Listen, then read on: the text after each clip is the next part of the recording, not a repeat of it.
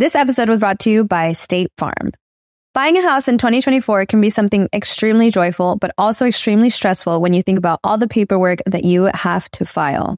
But like a good neighbor, State Farm is there.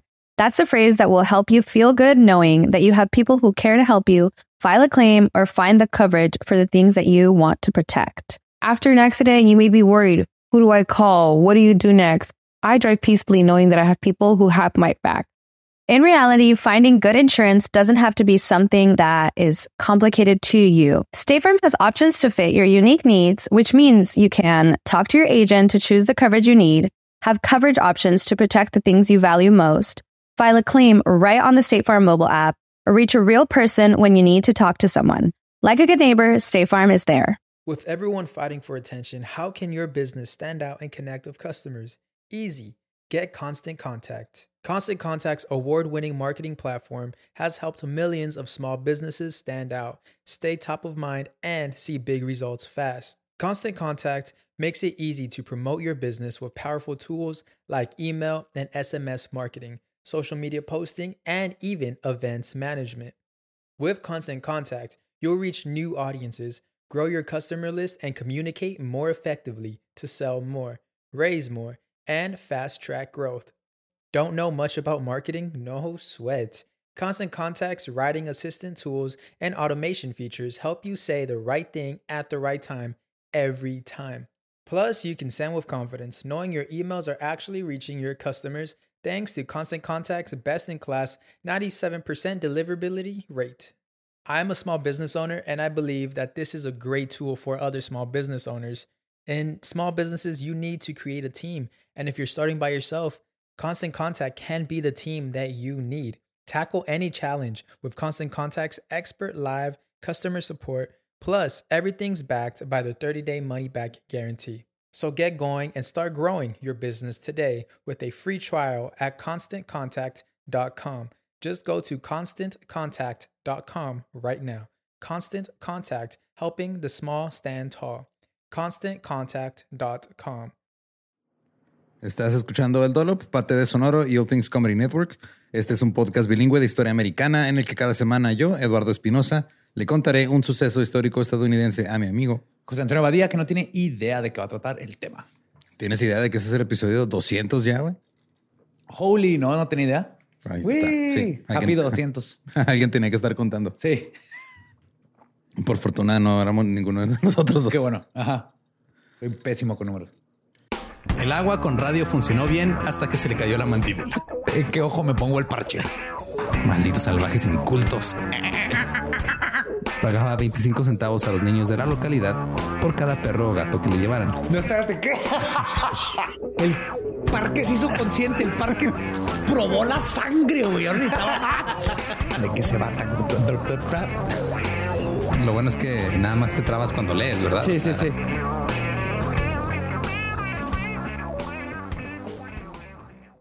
10 de febrero de 1963. Leonard Kyle Dijkstra llegó al mundo en Garden Grove, California. Sus padres, Dennis y Marilyn, eran jóvenes trabajadores de una compañía telefónica en Garden Grove. Lenny era el segundo hijo. Su padre abandonó la familia cuando Lenny tenía cuatro años. Así que fue criado por su madre y su padrastro en Anaheim, California, ahí donde está Disneyland. Ajá. Y no doubt. Y No Doubt también es de ahí. La madre de Lenny después dijo, cito, éramos una familia de deportistas. Su padre y yo simplemente dedicamos nuestras vidas a los niños y sus horarios deportivos. No recuerdo un fin de semana en el que no tuviéramos algún tipo de juego al que ir a alguna parte.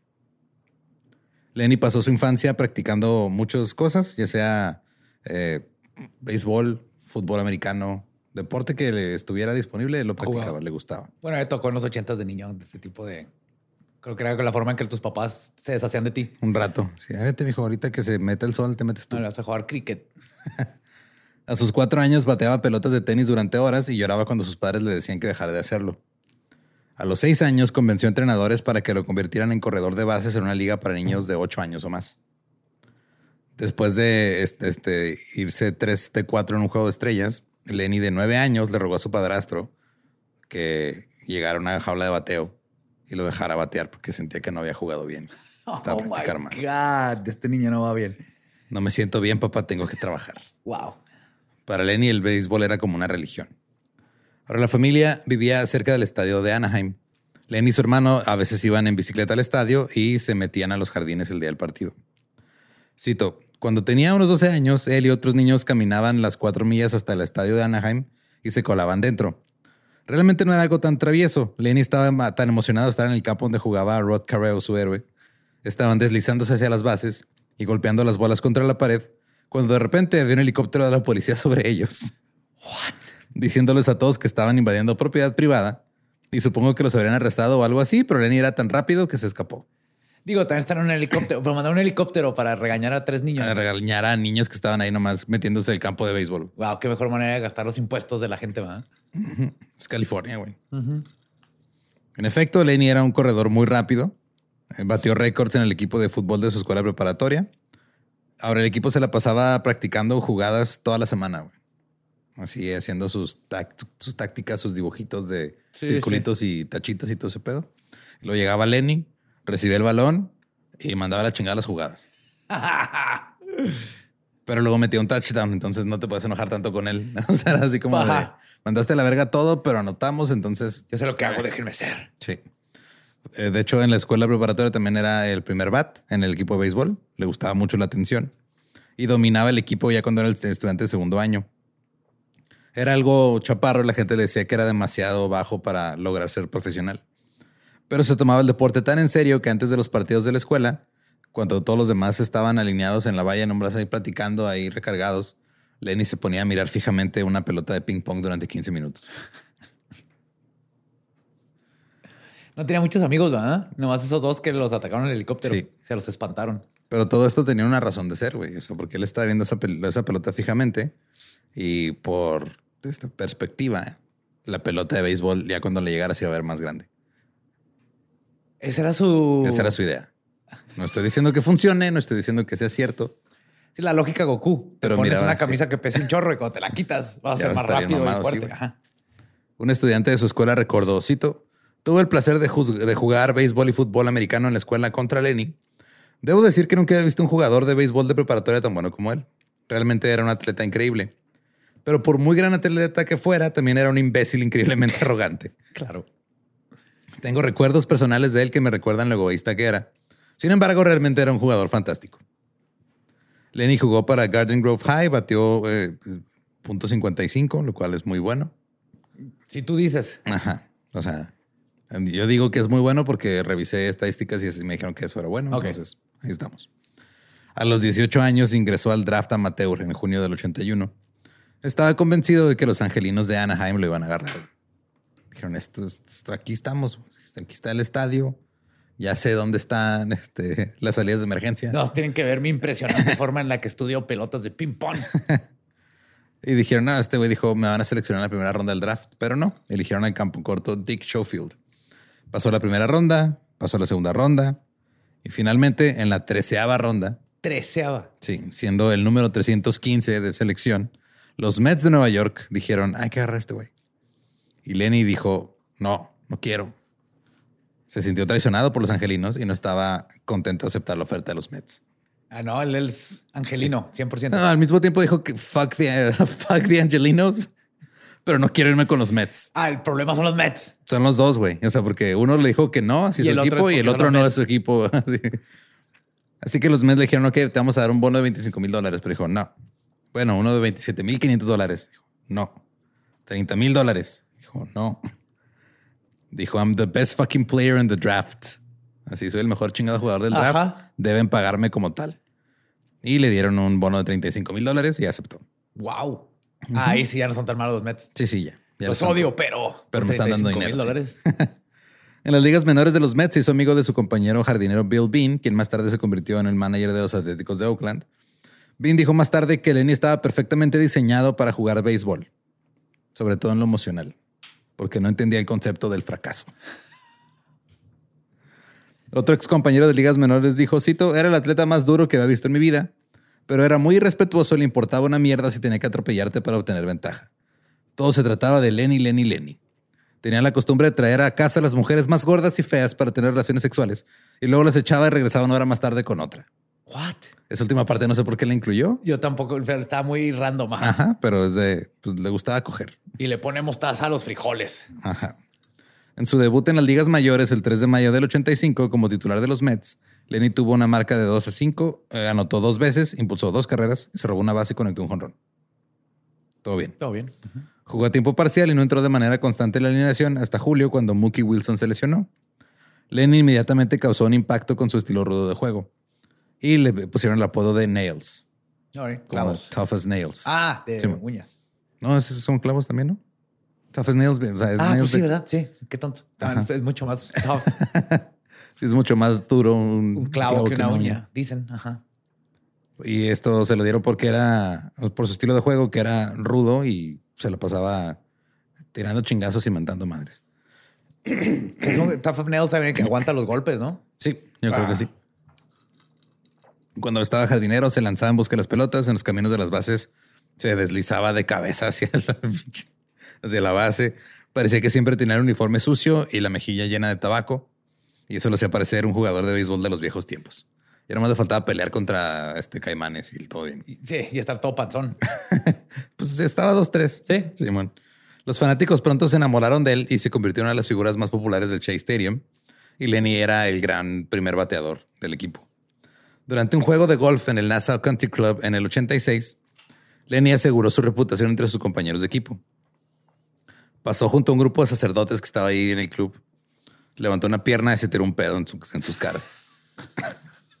Muy bien, ok. Así que uno de sus compañeros más grandes, Doug Sisk, dijo, ah, mira, encaja también como cualquiera, es valiente y repugnante como nosotros.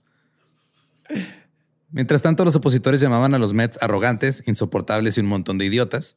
En el transcurso de la temporada del 86 estuvieron involucrados en cuatro peleas campales. O sea, no nomás de empujones y todo así, que se levantaban todos de la banca a tirar chingazos. Vámonos como los de Philly. Simón. Nada de empujones ni nada nomás. O sea, literal sangre, güey, ropa rota. O sea, Sí, sí, Philly style. Simón. Y Lenny siempre estaba ahí en el medio tirando chingazos.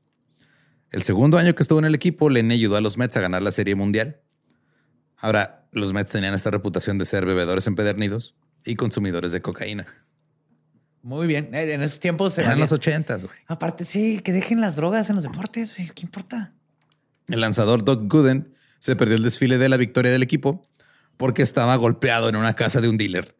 What? Muy paranoico de irse o no. O sea, no sabía si irse o no, estaba tir- tiradillo. A menudo se reunían después de los partidos en un bar de clase trabajadora llamado Finn McCool's, donde bebían con sus fans y compraban rondas para todos. Si pasabas por Finn's alrededor de las 3 de la mañana después de un partido, probablemente veías a los Mets ahí hasta la madre, güey, tambaleándose de borrachos, cargándose unos a otros. Tú dices tambaleándose de borracho y digo, festejando su trabajo. Y luego atrás de ellos veías una, un enjambre de groupies ahí buscando algo. Bats y pelotas. Exacto. De hecho, el propietario de Fins dijo que, o sea, estos güeyes mantuvieron su, su negocio por años. O sea, dijo, la neta, estos güeyes fueron los que pagaron la universidad de mi hija y todo. y de hecho, se quedaban hasta a la madrugada. O sea, ya cerraban el bar y ellos seguían ahí, güey, comprando pisto y todo. Muchas veces el entrenador del equipo llegaba la mañana siguiente y se encontraba con los güeyes ahí todos crudos, tirados en el suelo. O sea, iba al bar, güey, por ellos. Sí, claro, claro. Estoy crudo, coach. Clavatos. rodeados de cervezas. A menudo los Mets salían al campo notoriamente crudos. Así que los No lo comentaristas decían así de, oh, sí, de seguro fue una gran noche anoche, ¿verdad? Lenny quizá era el más asqueroso del grupo, porque decían sus compañeros de equipo que les resultaba difícil aceptarlo, porque le gustaba picarse la nariz frente a las cámaras, escupir por todos lados, eh, rascarse los huevos enfrente así, o sea, pero en su cara, o sea, que estaba sentado, tú O sea, llegabas. lo hacía sabiendo que no era porque verdaderamente necesitara ahí dar un pellizquito. O se acercaba al plato con una bola de tabaco. De hecho, hay fotos de este güey con así el tabaco saliéndole del cachete, güey. O sea, así lleno a un, lado y luego saliéndole por el enfrente. Oh, se me hace tan asqueroso. Una vez estuve en una casa de- con alfombra Uy. donde lo- los dos, no sé cuántos vivían ahí de roomies, todos masticaban tabaco y la, la alfombra. llena de- Asquerosa, sí. Qué asco. En el 89, los Mets enviaron a Lenny a los Phillies de Filadelfia Oh, en no. un intercambio sorpresa. ¡Sorpresa! Sí. Se va a quemar la ciudad.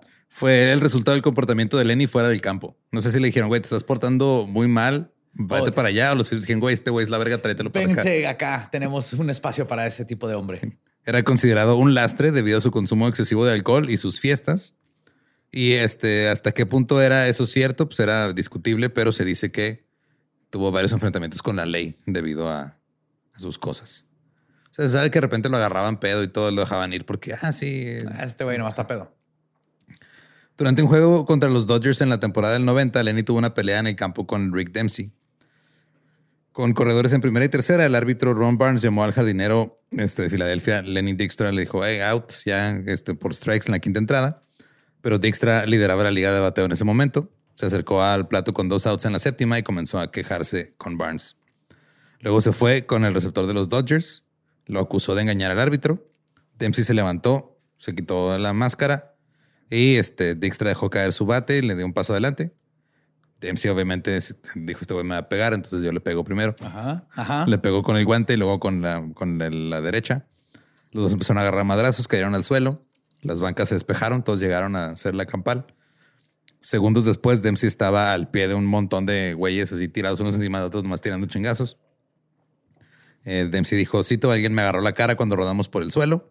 Después de ver la repetición, vi que era Dijkstra, me agarró por un lado la cara y apretó cada grano que tenía. Seguro me lo está estrujando. güey. Exfolio, ajá. Sí. Le tengo mucho respeto como jugador, pero es un idiota como persona. Y aunque Lenny fue tres veces All-Star y ayudó a Filadelfia a llegar a la Serie Mundial del 93, su comportamiento fuera de la cancha siempre fue un problema. Güey, que los Phillies tengan un problema contigo Sí, por tu comportamiento es que estás hardcore, güey. En el 91, la comisionada de béisbol, el Faye Vincent, puso a. a- perdón, se movió. Sí. Puso a Lenny en libertad condicional por su participación en una red de apuestas ilegales.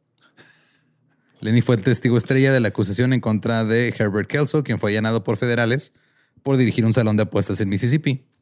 En la redada encontraron cuatro cheques por un total de 78 mil dólares escritos por Lenny a la empresa de suministros para el césped de Kelso.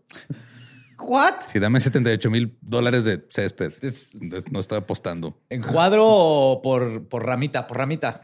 Porfa.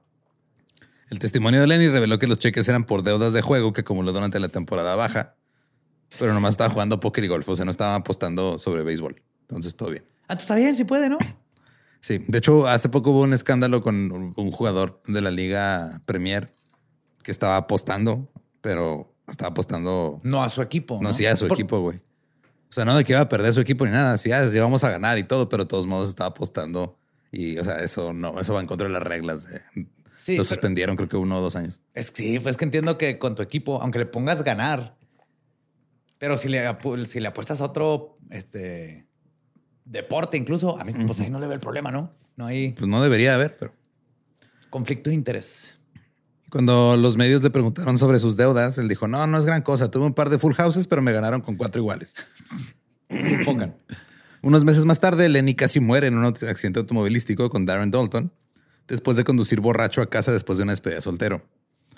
Un residente donde ocurrió el accidente dijo que cuando se apresuró a, se apresuró a ayudar, vio un Mercedes, un, un Mercedes nuevo destrozado, que en ese tiempo valía 93 mil dólares ese carro, en sentido contrario del lado derecho de la carretera.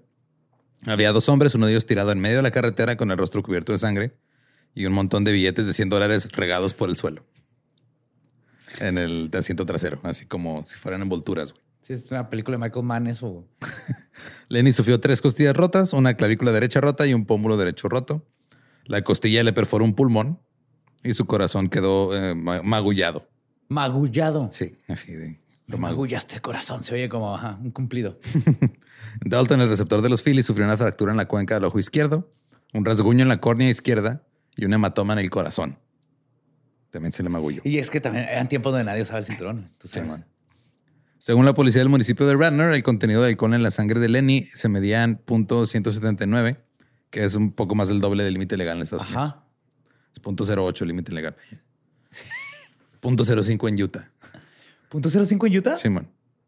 Lenny estuvo plagado de lesiones durante el resto de su carrera y circulaban rumores sobre el uso de esteroides.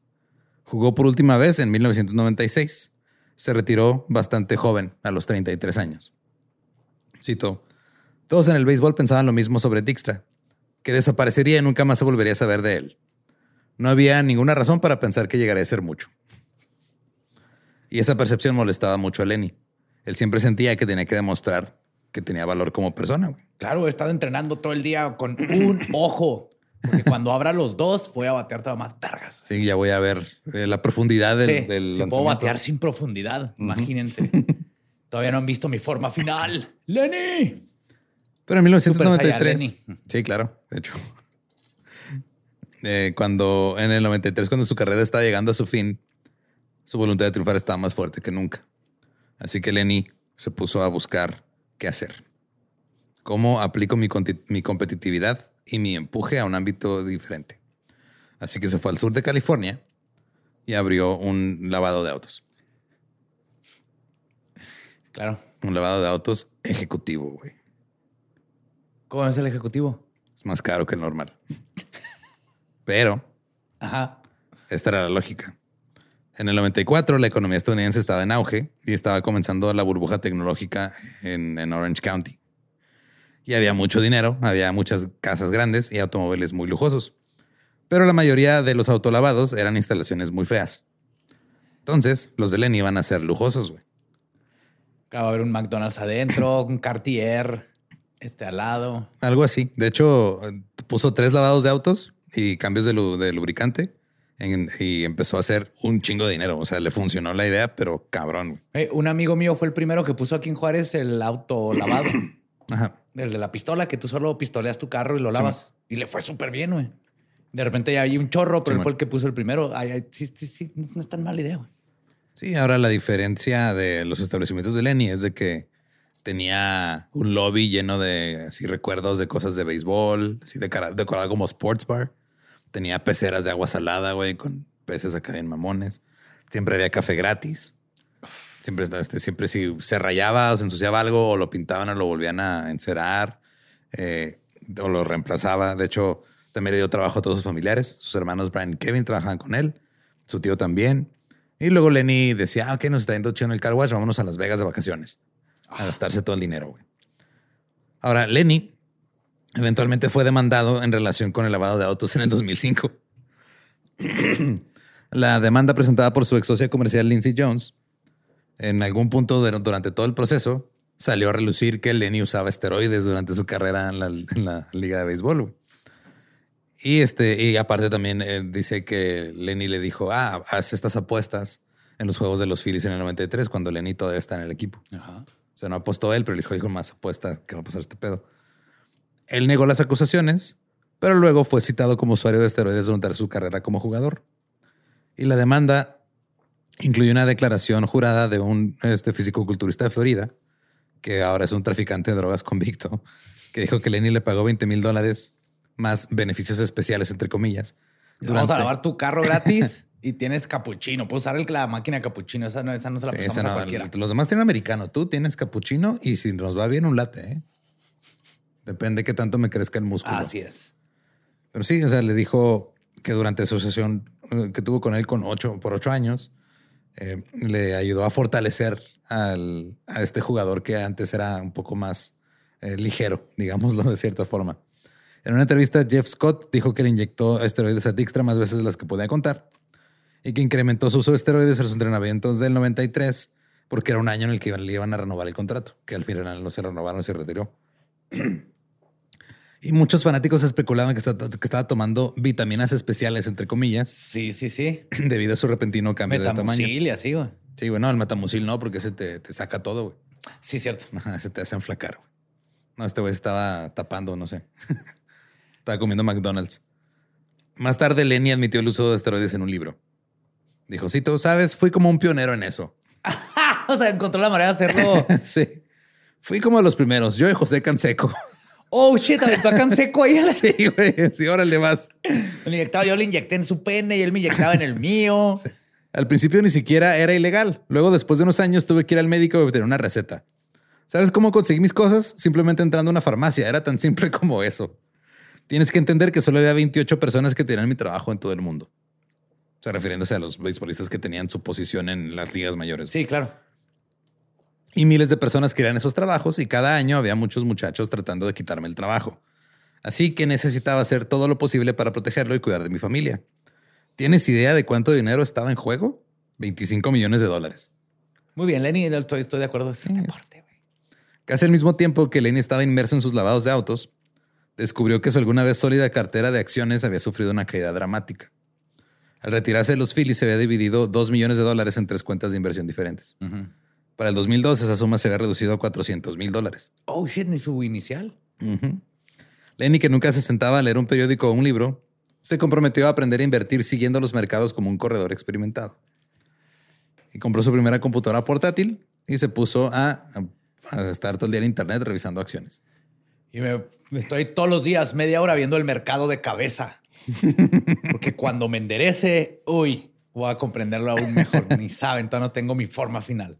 Sí, es como hace, ¿qué te gusta? Seis, entre seis y ocho años más o menos, que todos este, empezaron a bajar aplicaciones de, de Forex. Ajá. De hecho, a mí me encantaría entenderle esas madres y estar metido en eso porque en el Windows ya te sale aquí en la, en la este, izquierda, en el search bar, Simón. cosas con flechitas verdes y rojas y, y tres letras. Y me encantaría que eso me importara porque se ve bonito. Se ve cute. Ajá, pero no sí, sé yo qué una vez intenté, este, perdí cinco dólares en una aplicación de Forex. Porque era de, o sea, literal era de estar comprando, vendiendo así al instante como fuera subiendo bajando. Era, o sea, ¿Y si era de literal- verdad? Sí, eran divisas, güey. Entonces dije, ah, voy a intentarle con 20 dólares a ver de qué se trata eso. Perdí cinco. Dije, ¿para qué voy a estar aquí? Ajá. Este, Me quedan 15 de esos Taco Ajá, Bell sí. o un libro. En el 2006 era dueño de tres, lava- tres lavados de autos, un centro comercial y una gasolinera. ¿Un mall? O sea, de esos strip malls, de los ah, chiquitos. ya. De todas maneras, wow. Estaba construyendo otro centro comercial y era tan famoso por su magia financiera como lo había sido por su juego de béisbol. Lenny abrió su propia cuenta comercial y fue contratado como columnista del mercado de valores para TheStreet.com, un sitio cofundado por Jim Mad Money Kramer, el güey que siempre sale ahí un pelón este con el que se parece a Louis C.K. Sí, ya sé quién es. What? ¿Estaba vivo en ese tiempo? Sí, güey. Todavía no estaba canoso. Pero súper old school. Wow. Y su vida en las altas finanzas incluía un sitio web de inversiones confundado por Kramer, donde los suscriptores pagaban 999.95 dólares al año para obtener las opciones de inversión de Lenny. O sea, mil dólares. Pagabas mil dólares para que un beisbolista que se metía un chingo de coca y esteroides te dijera cómo invertir Que tu tiene un dinero. car wash. Sí, güey. Ok. Bueno, he visto peores. güey. Ahí está Andrew Tate. E incluso apareció en Real Sports en HBO con Brian Gumbel por sus inteligentes estrategias comerciales. En el 2008, Kramer le dijo a Gumbel, cito, si no lo supiera mejor, te diría que todo lo que escuchas de Lenny es una actuación, porque no hay manera de que alguna vez sientas que es tan inteligente como realmente es. Es uno de los grandes en este negocio, El beisbolista. el beisbolista. Ahora, hay compilaciones en YouTube bien cabronas, güey, de Jim Kramer diciendo, este es el negocio chido, compren esas acciones y, Y lo vale se caen. O sea, eh, casi siempre si ves que Jim Kramer eh, hace algo, hazlo opuesto. Y vas a ganar. Funciona más. Funciona más que no le hagas caso que le hagas caso a ese güey. Digo, a veces que cuando te das cuenta de que esa es tu este, habilidad, jala. Está como el güey que puso a un pez a tratar de adivinar también este, cosas de acciones y le fue mejor que a... ¿Que a Kramer? Que a un subreddit. Simón. Pues como el pulpo que le ha atinado a los mundiales. güey. Simón. Gus, ¿o cómo se llama? Paul. El pulpo Paul. En el 2006 se estaba volviendo algo paranoico y algunos dicen que estaba, parecía que estaba delirando. Se convenció de que sus hermanos le estaban robando y los despidió a los dos. Empezó a tener problemas con sus empleados. Esto va para cocaína, ¿verdad? Esto vamos a cocaína. Vamos a drogas. Los empleados iban y venían a cada rato eh, tras someterse a un tratamiento por alcoholismo en el 99. Eh, Dijkstra le insistía a la gente que estaba limpio. Sin embargo, según muchos de los que lo conocían, esto era mentira. Su hermano Brian, después de que lo despidió, dijo definitivamente está consumiendo drogas. No estoy seguro exactamente de qué cosas entraban a su cuerpo y cuándo, pero no estaba limpio. Quiero decir, incluso sé quién le daba las pastillas. Oh, ok. En marzo de 2006, Lenny contrató a Dorothy Van Kalspeak como su nueva auxiliar contable. Era una madre de tres hijos de 49 años que había pasado la mayor parte de su vida adulta trabajando por su cuenta, ayudando a la gente a aprender de software de contabilidad. Sabía poco de Lenny aparte de que era un supuesto experto en finanzas con un toque de Midas, pero había un gran problema. Lenny era mejor gastando dinero que generándolo. Todos los días llegaba y preguntaba, "Hey, ¿cuánto dinero ha ganado el lavado de autos hoy? Órale, chingón, pero nunca se ponía a hacer cuentas de, oye, ¿cuánto hemos gastado? Ahí lo entiendo. a veces nomás quieres saber la parte divertida, Espinosa. O sea, Quieres directo a cuéntenme lo bueno. Oye, pero... eh. Yo le dedico un día a la semana a la aquí parte no se habla de aburrida. güey. impuestos. Yo le yo dedico un día a la, la semana a la parte aburrida de las finanzas. Y Estoy ahí en mis Exceles así de chingados impuestos. A ver, al ahorro. Sí, exacto. Es que qué bonito poder ignorar eso como este güey. Sí, güey. Digo, necesitas muchas drogas e, e irresponsabilidad, pero es una libertad si lo, nos podemos a pensarlo. Eh, luego Dijkstra dijo, ¿saben qué? Ya estuvo, ya quiero salirme del negocio de lavar autos. En el 2006 vendió una de sus sucursales por 11 millones de dólares. Holy shit. Un año después vendió los otros dos por 43 millones de dólares. Pues mira, más que, que pendejo, pendejo no estaba, era como Jack Sparrow. Más o menos, ándale. Anda en su desmadre, pero le salen bien las cosas. Simón. Lenny tenía deudas, por lo que se destinaron unos 20 millones de dólares a pagar préstamos. Ahora Lenny ya estaba listo. Dijo, tengo 4 millones de dólares invertidos, tengo una casa de 5.4 millones de dólares, de 9 mil pies cuadrados en la primera calle del exclusivo Sherwood Country Club. Tengo una esposa amorosa llamada Terry y dos hijos, Luke y Cutter. Pero Lenny no estaba satisfecho. Él quería más. Claro, siempre No más. tengo suficiente. Él decía, aunque la casa y Terry que, que compartían él y Terry era enorme, Es- Terry, necesito un Dunkin' Donuts. Lo voy a invertir. Dunkin' Donuts es el futuro. El güey eh, había una había una casa de 500 metros de la suya Ajá. que estaba más grande. No. Ajá. Y dijo, güey, es que esa casa, o sea, mi casa está bien pendeja comparada con la casa esa de ese güey. Era, la casa de Wayne Gretzky, güey. ¿El de hockey? El de hockey, Simón. Salió al mercado por 17.5 millones de dólares en el 2007. Así que en Su agosto. casa era de cinco. Sí, esta costaba el triple, güey. Lenny se convirtió en el propietario de la nueva finca de Gretzky, de Gretzky, perdón, de más de 12 mil pies cuadrados que incluía una cancha de tenis, tres casas de huéspedes y una piscina enorme. Y tenía que tener un- algo de hockey, a huevo. Sí, Lenny decía que era la mejor casa del mundo. Yo creo que la piscina la, la congelaban en el, Ándale. y la hacían pista, güey. Su plan era invertir en ella y luego venderla. Flip it. Ajá. Para obtener enormes ganancias. Su hipoteca mensual quedó de 120 mil dólares Al mes. al mes. Sí, güey. Y luego de, de- de Lenny dijo, ¿sabes qué me falta? Un avión. Claro. Sí. Se compró un Gulfstream de 2 millones de dólares. ¿Que no El- tenía cuatro ¿Qué? millones? Es lo que tenía, ¿no? Así como de Invertido. su lana. Ah, invertido. Invertido. Y sacaba préstamos, sacaba cosas. Y luego, después de gastarse 2 millones de dólares en el jet, se gastó 500 mil dólares. En las placas. No, güey, en algo más pendejo todavía. Las placas es un requisito legal, güey. Se gastó 500 mil dólares en que un decorador Ajá. igualar al interior de su avión a como tenía el interior de su carro lujoso, güey. Me hubiera aceptado que le puso testículos de esos que cuelgan, güey. No, no Pero más, de un diamante, color, sí. básicamente. Sí, o sea, lo- que lo pintara y le pusiera las vestiduras y todo igual y todo le cobraron 500 mil dólares. Es así no. eh, a ver, no, yo ya no sé si estoy manejando, si estoy volando, va a ser igual. No me doy cuenta. Es que el pedo es eso, o sea, es de que cuando estás manejando ese tipo de, o sea, de números en dinero, obviamente no va a costar medio millón de dólares que te dejen igual el carro, pero el único güey que se va a aventar esos trabajos sabe que la gente con la que está liando tiene un chingo de dinero, no lo va a cuestionar, güey. No, exactamente. Ajá, y lo va a cobrar un huevo. Simón. Su contador dijo, cito, fue impresionante. Fuck you. Fuck you. Y cito, fuck you, lo pueden imprimir, imprímanlo. Fue impresionante, pero realmente imprudente. Todo el asunto del jet fue una mala idea. La justificación de Lenny era que volaba tanto por negocios que era un gasto que valía la pena. Pero no era así. Simplemente era una locura. Luego Dorothy dice que le advirtió a su jefe que estaba gastando demasiado. Pero Lenny no, no lo veía así. De hecho, tuvo una idea que lo convertiría, según él, en multimillonario. En el 2008, en una época en la que nadie con cerebro pondría una revista. Puso una revista. Lenny puso una revista. aviones y sus interiores. Lenny decidió pues, más o menos, o sea, va para allá, güey. ¿Es súper de nicho? Sí, se llamaba The Players Club. La visión de Lenny era producir una publicación mensual que atendiera específicamente los deseos y necesidades de los atletas profesionales. Ajá. Contaría con estrategias de inversión, eh, cosas caras que comprar, consejos para el hogar y para el automóvil, vacaciones de lujo. Todo esto dirigido a gente rica y famosa. Lo primero que tienes que hacer es compra un avión y luego gástate medio millón de dólares en que se ve igualito que tu auto. Y Lenny estaba dispuesto a dar consejos a los atletas profesionales, escribiendo una columna llamada El juego de la vida.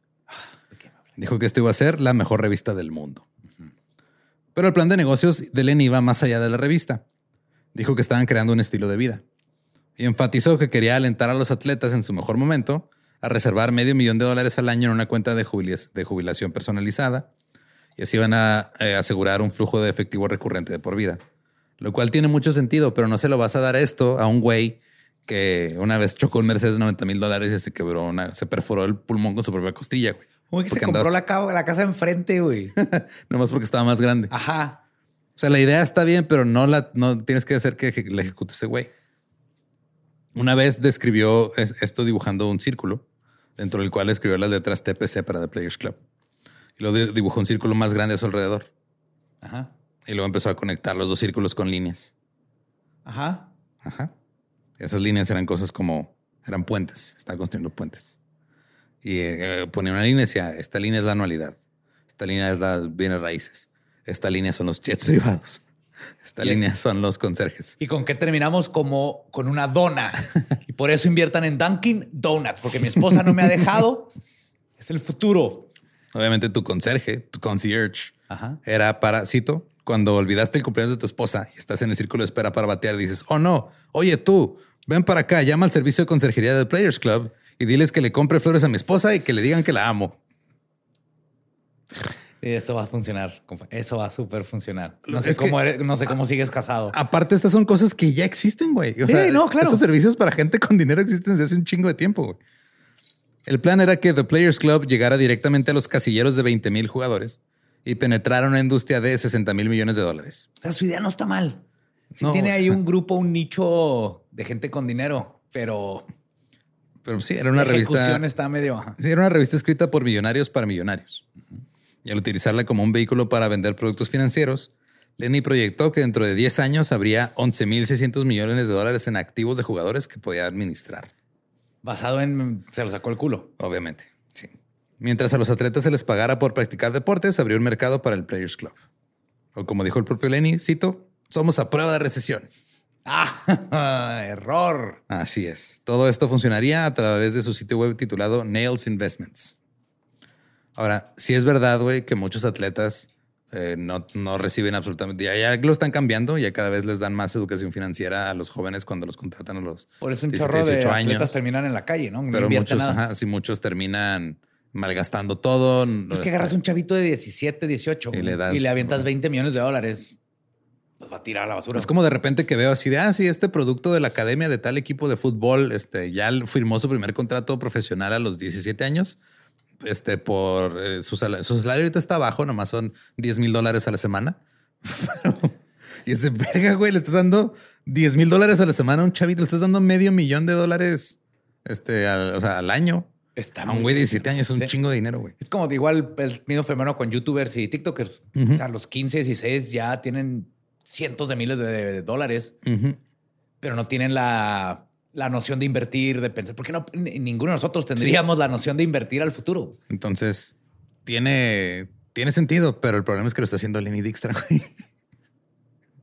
Entonces, su primera portada sale con Derek Jeter el, el primero de abril del 2008. Lenny dijo, esta revista también la voy a usar para hablar de mí. Así que cada número comenzaba con una columna que se llamaba Oda a Lenny, donde hablaban en tercera persona sobre sus logros Claro. tanto como jugador como, como empresario, güey. También Lenny insistió en que la publicación se realizara desde una oficina en el 245 de Park Avenue en Manhattan, porque ese es el mismo edificio que alberga a las oficinas de, la- de las grandes ligas de béisbol. Entonces dijo, güey, tenemos que rentar un lugar ahí. Porque estamos cerca del béisbol, se nos pasa Sí, la porque vibra. necesitamos la dirección postal de ahí. Y costaba 17 mil dólares al mes rentar este pedo, güey. Hasta no vende una revista. no, pero ahí está. Él tenía grandes expectativas y le- les ponía exigencias poco realistas a sus empleados. Él estaba basado en California, pero llamaba a su personal de Nueva York a todas horas de la noche. Dicen que a veces este, él estaba hablando muy rápido, como si anduviera en coca. Of course. Eh, andaba gritando. Eh, pero en realidad lo, que andaba era metiéndose cantidades industriales de Adderall. Ah, Pero ya al grado de que lo, o sea, lo pulverizaba y se lo metía por la nariz también. O sea, wow, ¿se puede? aparentemente. Permanecía despierto durante días sin dormir ni descansar. Y un ex empleado de la revista recordó, cito, Las sesiones de lluvia de ideas editoriales eran impulsadas por Coca-Cola y helados y suelen durar hasta el amanecer. Pero esto no significa que se estuvieran haciendo cosas. La mayoría de las reuniones eran simplemente sesiones prolongadas en las que Lenny se reía de sus propios chistes o nos pedía que viéramos un segmento de Real Sports una y otra vez. Es un coach. Este güey inventó el coaching. Especialmente el momento en el que Lenny señala su asiento en su avión privado y dice, aquí es donde se siente el gran hombre. Se los ponía... Es donde va el trasero de un Eh. millonario. Así es. También parecía disfrutar de tirarse pedos largos y pausados Iba a ser una broma sobre pedos, güey. para diversión de sus empleados. Estos pedos huelen a dinero. Ajá. Ajá. Wow. O mostraba su corbata de seda y les decía, ¿ves esta corbata? Pagué 500 dólares por ella. Luego se frotaba la corbata en la entrepierna y se reía de nuestras expresiones de vergüenza. Otras veces los intentos de Lenny de mostrar humor eran francamente ofensivos. En una reunión comentó que un diseño de- en particular parecía maricón, a pesar de la presencia de un diseñador de páginas gay que estaba en la sala. Más tarde Lenny dijo, ¿viste la cara de ese maricón cuando dije que Oh se veía maricón el diseño? En otra Oye, ocasión... el maricón se agüitó de que le dije maricón. ¿Qué pedo? No entiendo. Pues qué maricón, ¿no? No, yo soy súper... Quiero estar ahí. Yo soy bien respetuoso, pero... pues, ¿Por qué se agüita, güey? Eh, también este, en otra ocasión, Lenny llamó sobre posibles temas de cobertura mientras el empleado estaba en casa. Así que con Lenny en el altavoz, conscientemente afirmó con orgullo que, cito, nadie puede llamarme racista. Puse a tres negros y una perra en mis primeras cuatro portadas. Una perra. Las primeras cuatro portadas fueron Derek Jeter, Chris Paul, Tiger Woods y Danica Patrick. Danica Patrick le dijo una perra. Ajá. No soy racista porque puse tres negros y una perra en, en la portada. que no soy racista porque tengo amigos. Otro ex empleado también recordaba el humor especial de Lenny. Cito, a Lenny le gustaba dejar una gran cantidad de heces en el inodoro para poder escuchar los gritos de las asqueadas criadas del hotel. A esas alturas, el comportamiento de Lenny era cada vez más errático. Usó la casa Gretzky y el avión para obtener múltiples préstamos y comenzó a cruzar la línea de lo meramente poco ético a lo criminal. Pidió prestadas tarjetas de crédito y dinero a aparentemente todos, incluidos sus empleados, su contador y su madre, siempre con promesas incumplidas de una gran recompensa. El editor de la revista, Chris Frankie, dijo, en realidad yo nunca le presté una tarjeta de crédito a Lenny, pero aún así terminé con cargos en la tarjeta de crédito relacionados a él. Eh, víctima de liderazgo deficiente, una economía pobre, ventas de publicidad mediocres y de ser una pinche revista en los 2000 The Players Club murió en el invierno del 2008, después de siete números. ¿Siete nomás? Sí. Lenny estaba en ruinas, su esposa Terry había solicitado el divorcio. No, ¿cómo? Sí, güey. ¿No fue ahí el mayordomo a explicarle por qué deben de estar juntos todavía, güey? Y volvió a beber. Oye, me mandó Lenny que vayamos a terapia de parejas. Ah, pues dile a Lenny que yo lo mando a chingar a su madre. Wow. Me sorprende que aguantó tanto la pobre mujer. Ahorita digamos eso. Uh, qué la madre. Esto, o sea, que estaba bebiendo, aparte que estaba metiéndose un chingo de Adderall, lo convirtió en una versión tan valiente y balbuciente de lo que era antes. Un extenso artículo sobre una investigación de ESPN.com en abril del 2009 afirmaba que Lenny había sido objeto de al menos dos docenas de acciones legales desde el 2007. Un ex empleado lo acusó de fraude con tarjetas de crédito. Alguien más lo acusó de no pagar el alquiler de las oficinas de renta en Park Avenue, o de dar cheques sin fondos, o de demandas de empleados, chingos de cosas. Ajá. En los que imprimieron la revista no les pagó, güey. En julio del 2009, Lenny se declaró en bancarrota, usando el capítulo 11 de la ley, enumerando menos de 50 mil dólares en activos frente a más de 31 millones de dólares en pasivos. Lenny dijo que la presentación se trataba de reorganización, no de una quiebra. Dijo, cito, no estoy en quiebra. No, no, no. Estoy en un break. En el otoño del 2009, el caso se convirtió en un caso de capítulo 7 de bancarrota para liquidar el patrimonio y pagar a los acreedores. La mansión Gretzky la perdió, el coche elegante ya no estaba, el jet privado había desaparecido, su anillo de la Serie Mundial del 86 también había desaparecido, fue subastado por 56 mil dólares. Se le prohibió el acceso a sus dos propiedades embargadas en Lake Sherwood, a la, a la primera casa que tenía y a la de Gretzky, a las dos. Luego fue acusado de destrozarlas y de no mantener el seguro de propiedad sobre ellas. Así que el tribunal le asignó a un administrador para que se encargara de las casas. Lenny vivía en su carro, en el, en el hangar de, del avión. su avión? Sí, güey. O en los lobbies de los hoteles. Al final encontró un departamento feo, así chiquito. Y eh, después de, se refirió a esta época como cito, Yo era un vagabundo, amigo. Era como Gandhi. Él vivía de una bolsa. Gandhi. Sí, Se está comparando a Gandhi. porque Gandhi era un vagabundo que vivía de una bolsa. Porque es lo único importante que, que hay que saber de Gandhi, ¿no? Supongo. Sí, claro. El, el autor Randall Lane, quien escribió un libro llamado The Zeros, My Misadventures in the Decade Wall Street Went Insane, o Los Ceros, mis eh, desaventuras en la década en la que Wall Street se volvió loco, describió a Lenny como, cito, un accidente automovilístico en cámara lenta, una metáfora perfecta de lo que le pasó a mucha gente, pero a una escala monumental. Ajá. La casa de Gretzky sufrió daños por agua, pisos rotos, inodoros faltantes y otros daños importantes. Su segunda casa, ahí mismo a 500 metros, era inhabitable debido a moho tóxico. Según los documentales presentados ante el tribunal, una de las casas en cuestión estaba en condiciones no visibles, ya que estaba llena de botellas de cerveza vacías, basura, heces, orina de perro y otras cosas innombrables. Las aguas residuales se han filtrado dentro de la casa, Oh, my drenaje God. se le metió Ajá. y los vándalos habían dañado o retirado el cableado eléctrico. Más de dos docenas se habían presentado contra Dijkstra, con una lista de más de 50 acreedores. Entre los litigantes se encontraba el autor Lane, el expropietario de Double Down Media, que fue la empresa que produjo la revista de Players Club. Lane atribuye el fracaso de la editorial en parte al gasto desenfrenado de Dijkstra. Como ejemplo, Lane dice que hicieron una fiesta de lanzamiento del Players Club, que costó 600 mil dólares, güey, en el salón de baile mandarín Oriental de Nueva York, a la que asistieron personas como Jim Cramer, Oh, wow. John McEnroe y Donald Trump. Sí. A pesar de su quiebra, este güey todavía estaba con su página de nelsinvestments.com cobrando 995 dólares al año por su boletín de inversiones. Y había gente pagando. Sí. Siempre hay gente pagando. afirmando que tenía un récord superior a- al 100 en compra de acciones. O sea, dijo, yo siempre le, o sea, yo Latino. latino bien cabrón. O estar dormido. No, te un dardo y latino.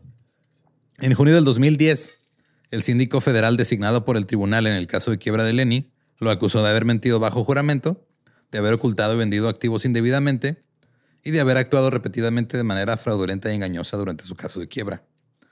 Los artículos supuestamente los que había vendido iban desde recuerdos deportivos hasta un zinc, un fregadero de 50 mil dólares. Ajá. O sea, de que vendió un chingo de cosas.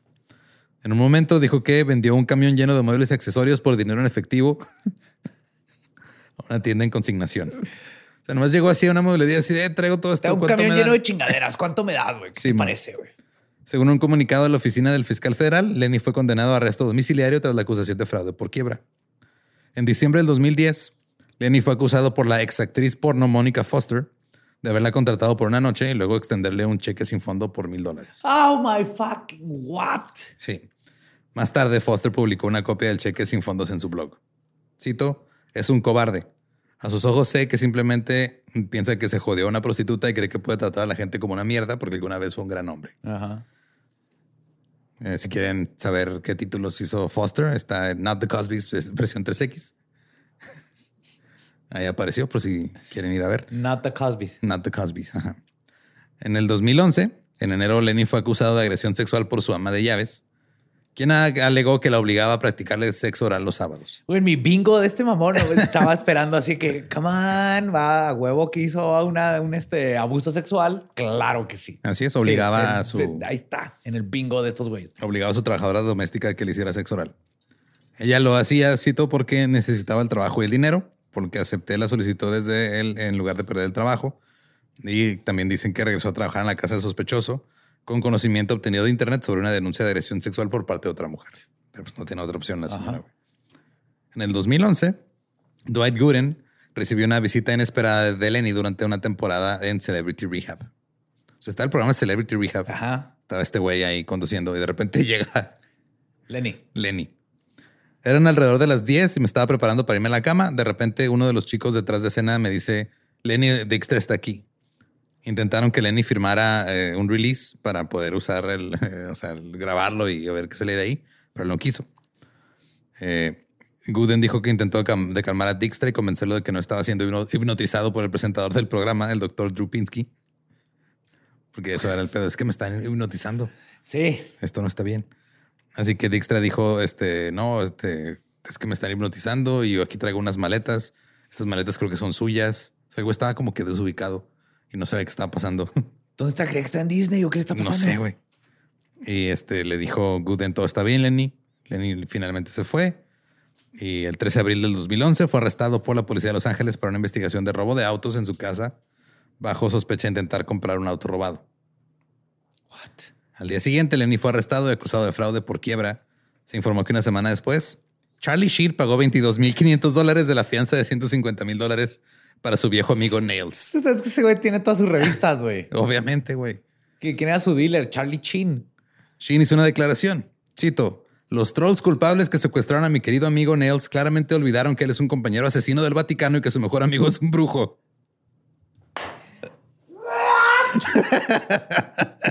Quiero que un día digas esa declaración sobre mí, por favor, güey.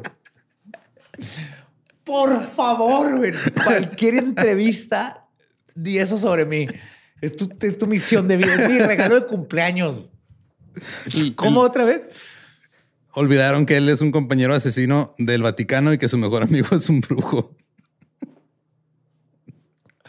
Ay, ah, Charlie. Sí. Ahora, Lenny había acudido pre previamente en ayuda de Shin.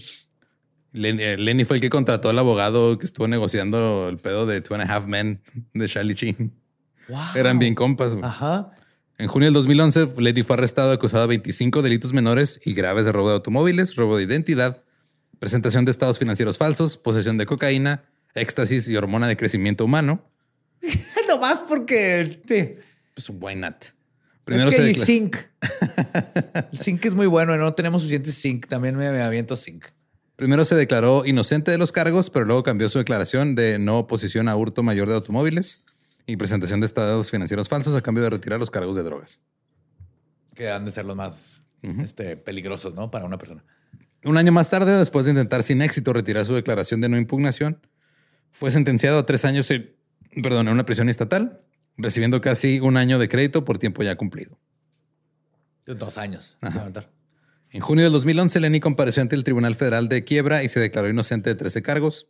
Fue representado por un defensor público y enfrentaba hasta 80 años de prisión si era declarado culpable de todos los cargos relacionados con malversación de fondos, obstrucción de la justicia, fraude por quiebra, declaraciones falsas, ocultar propiedades, etc. En agosto del 2011, Lenny fue acusado de exhibicionismo. Oh, God. El fiscal de la ciudad de Los Ángeles lo acusó de colocar anuncios en Craigslist solicitando a un asistente personal los servicios de limpieza. Las víctimas alegaron que al llegar les informaron que el trabajo también requería servicio de masajes. Luego Lenny se desnudaba. Esta entrevista de trabajo. En julio del 2012, Lenny se declaró culpable ante un tribunal de tres delitos. Un cargo por fraude de quiebra, ocultación de activos y lavado de dinero. Admitió haber escondido, vendido o destruido artículos por un valor de más de 400 mil dólares, que se supone que formaban parte de su declaración de quiebra. Fue sentenciado a seis meses y medio de prisión y 500 horas de servicio comunitario y a pagar 200 mil dólares en restitución. Ahora Lenny era el recluso número 2766176 de la cárcel de eh, Condado de Los Ángeles. Pasaba en su celda 23 horas al día. Era un bloque de piedra de 3 metros por 3 metros. Ajá. Nomás tenía un lavabo y un baño y, Y ya. la camilla. Sí, le pasaban ahí sus comidas abajo de la puerta. Y gracias a años de masticar tabaco, ni siquiera podía disfrutar la comida de prisión porque ¿Ya no le sabía nada? y ya nada más le quedaban como tres o cuatro dientes suyos, güey. Sí, así, o sea, tres, No, cuatro, no, le confíes tu dinero a un vato que le quedan tres dientes. Algo hizo mal en la vida. güey. Lenny salió de prisión en junio de 2013. ¿Trece? Resulta, ajá. resulta que mientras estuvo en prisión, su sitio web, nailsinvestments.com, siguió funcionando, güey, ya que su auxiliar, Dorothy Van Kausvik, ya conocía el sistema Y lo siguió. y lo seguía escribiendo y seleccionaba sus acciones, que nomás hablaba con Lenny de, oye, qué pedo, no, pues esta y esta y esta. Consultaban sobre el mercado en cartas y durante visitas a prisión. Y también estaba planeando una autobiografía que esperaba que se convirtiera en una película. Y Brad Pitt la va a hacer de Lenny. Sí. Eh, LA Times entrevistó a, a Lenny y él describió su situación de la siguiente manera. Cito, he estado luchando toda mi vida. Es por eso que tengo un nuevo lema musical y te lo voy a cantar. Y empezó a cantar la canción Billionaire de Travis McCoy, que dice, quiero ser este billonario, eh, comprar todas las cosas que nunca tuve y quiero estar en la portada de la revista Forbes con Oprah y la reina. Eso es lo que dice la canción. Ajá. Como parte de su liberación en el 2013, se le exigió que cumpliera tres años de libertad supervisada, 500 horas de servicio comunitario y que se inscribiera en un programa de abuso de sustancias, se sometiera a pruebas de detección de drogas y pagara 200 mil dólares a sus acreedores. Wow. Lenny terminó su libertad condicional en abril del 2014 y se siguió sometiendo a pruebas de drogas semanales. El 23 de mayo del 2018, Lenny fue arrestado por posesión de drogas y por supuestamente proferir amenazas terroristas. Le apuntó con su arma a un conductor de Uber después de que este se negara, se negara a cambiar de destino. O sea, el hijo de- siempre no, llévame al Llévame car wash. Y el de Uber le dijo, eh, ponle una aplicación y vemos. Y no, ¿cuál pinche aplicación? Y le puso la pistola. Aquí en la está mi aplicación. El 10 de octubre del 2018, Lenny fue acusado formalmente por un eh, gran jurado de Nueva Jersey por estos cargos. En el 2019, Lenny se fue a comer a un Jersey Mike's Subs, ahí como, es como un tipo Subway, pero más rico. Ajá. Accidentalmente tiró a la basura su dentadura postiza, que valía más más o menos 80 mil dólares. ¿Por qué? Ah, diamantes y oro y cosas así. No, porque está hecha como de, de hueso. Y es, Uh, un, o sea, es, un, súper- es un implante muy, muy caro. güey. Y se lo tiró a la basura, no se cuenta, así que se estuvo horas afuera en el contenedor de basura hasta que lo encontró. Y... Sí le ha dolido, ¿ah? También en el 2019, no, el güey o sea, lo, lo puso en Twitter y todo. o sea. Güey, ah, se me pasó cayó? algo bien cagado. así, tiré mi dentadura 80 mil dólares en la basura. Ups, sí nos pasa a todos, ¿verdad?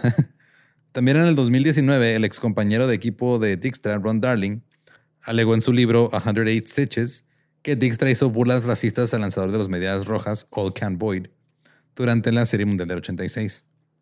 Dijkstra negó públicamente la historia y otros de sus ex compañeros apoyaron su negación. Supongo que dijeron, ese güey no es racista, puso tres negros y una perra en la portada. El- ah, exactamente. Demandó a Darling por difamación, pero el caso fue desestimado y el juez citó como motivo la reputación documentada de Dijkstra Claro. como cito, entre otras cosas, racista, misógino, anti-gay, depredador sexual, drogadicto, abusador, ladrón y malversador. Y perdedor de dentaduras. Le dijo, ah, tú te vas a, te vas a poner el ¿Neta pedo, quieres? neta? Ajá. Ok, va. El 23 de agosto del 2020, Lenny Dijkstra publicó en su Twitter. 20. Llevo, ajá, llevo 27 meses consecutivos sin ser detenido. Ah, ese es su, Sí, ese es su logro del día. así es. Eh, eh, Es su me merezco no ser detenido, me merezco no ser detenido, me merezco no ser detenido. Y creo que hasta la fecha todavía recibe una pensión por parte de la Major League Baseball. ¿Te dan pensión? Te dan una pensión este, de 5.700 dólares al mes, es lo que está recibiendo. ¿Por qué? ¿Vitalicia? Supongo que sí. Este, 5,000. pero, o sea, el último que encontré esto fue de hace como seis años, un, un artículo. Entonces, en teoría, toda la recibir, no sé si se la hayan rescindido por perder Por su dentadura o por chingaderas, pero Ser un racista, misógino, abusador sexual. anti-gay, drogadicto, abusador, ladrón y malversador. Ajá. Y su mejor amigo es un brujo. Por ser asesino del Vaticano y por tener un mejor amigo brujo. Güey. Es que, o sea, era también en, en la, en, la, en la cima de Charlie Chin teniendo su pinche brote psicótico, güey. Sí, güey. No sé a dónde iba eso, pero me encanta esa descripción. Era en los años en los que Charlie Chin tenía sangre de tigre. Sí, sí. Ahí está. Esa es la historia hasta ahorita de Lenny Dijkstra, el No mames, que llegamos hasta este año. Wow. Ahí anda todavía, creo que de repente pone cosas en Twitter, pero una vez cada varios meses. Lo voy a buscar. Yo sé que Ranfrey lo sigue, ahí es donde invierte todo su dinero. Simón. ¿Y le va bien? Sí. ¿Le va bien? Trae una Aztec, güey. Es lo que se acaba de comprar porque Dijkstra le dijo así, Aztec es lo que va a pegar, güey. Se van a hacer clásicas, güey, esas camionetas. güey. Pontiac Aztec. Escúchenme. Ajá. No me acordaba esa chingada. ¿Te acuerdas de esa chingadera? A mi papá le gustaba, güey. Qué Wow. bueno que nunca que no tiene dinero para comprarse un Aztec, güey. Porque si hubiera tenido, la hubiera comprado porque le gusta. Sí, están muy feas esas. Están feas. Ajá, no, aparte de la calidad, están feas.